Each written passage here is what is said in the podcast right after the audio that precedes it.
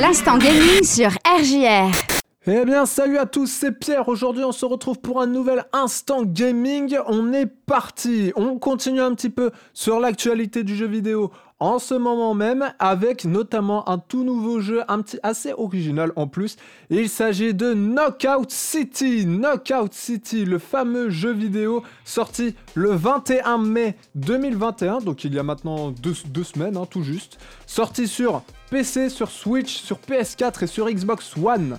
Un petit jeu de sport et d'action développé par Electronic Arts. La dernière fois, on avait fait It Takes Two qui était développé par, eux, euh, par Electronic Arts, par EA. Euh, et bien là, cette fois, c'est Knockout City.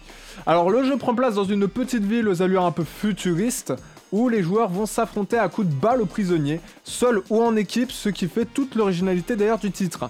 Un TPS qui remplace les lance-roquettes et les AK-47 pour des ballons de dodgeball. Voilà, globalement, globalement c'est ça.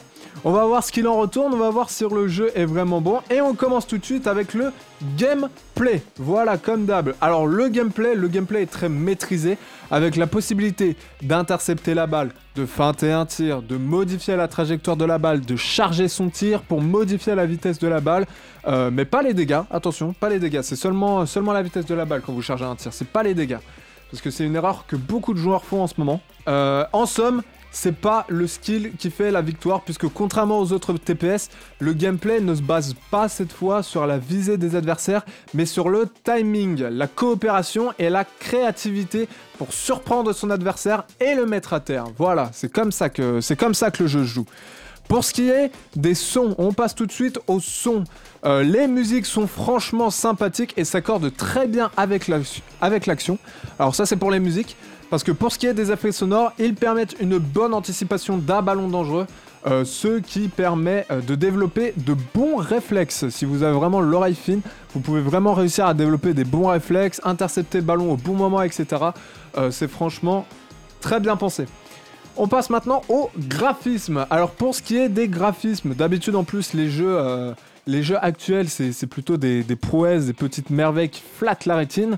Alors cette fois, les graphismes, c'est pas des prouesses. en revanche, le jeu est plutôt propre, sans être extraordinairement beau. Il y a seulement les effets visuels qui permettent une compréhension, de l'action euh, et qui sont donc du coup très réussis. Mais sinon, euh, euh, pour ce qui est des graphismes, ah, c'est un petit peu différent. Ça aurait pu être mieux, clairement.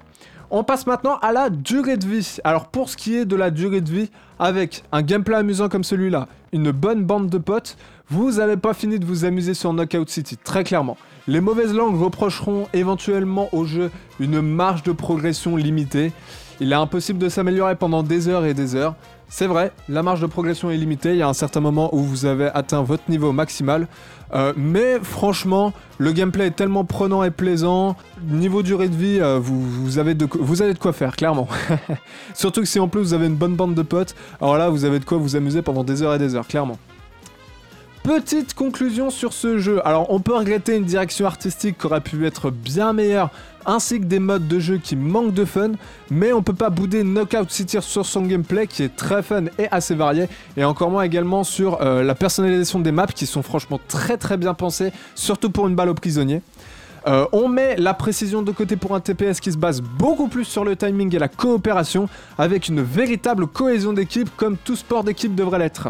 Une expérience vraiment convaincante et tout à fait recommandable et qui en plus était gratuit jusqu'au 30 mai. Bon, la date est un petit peu dépassée, mais jusqu'au 30 mai, euh, le jeu était gratuit, euh, disponible sur PC. Il y avait une petite démo, voilà. Bon, et ben voilà, c'est tout pour moi, c'est tout pour Knockout City et c'est tout pour l'instant gaming. Voilà, c'est fait. Euh, la prochaine fois, on rebasculera sur, euh, sur un jeu un petit peu plus rétro, la prochaine fois.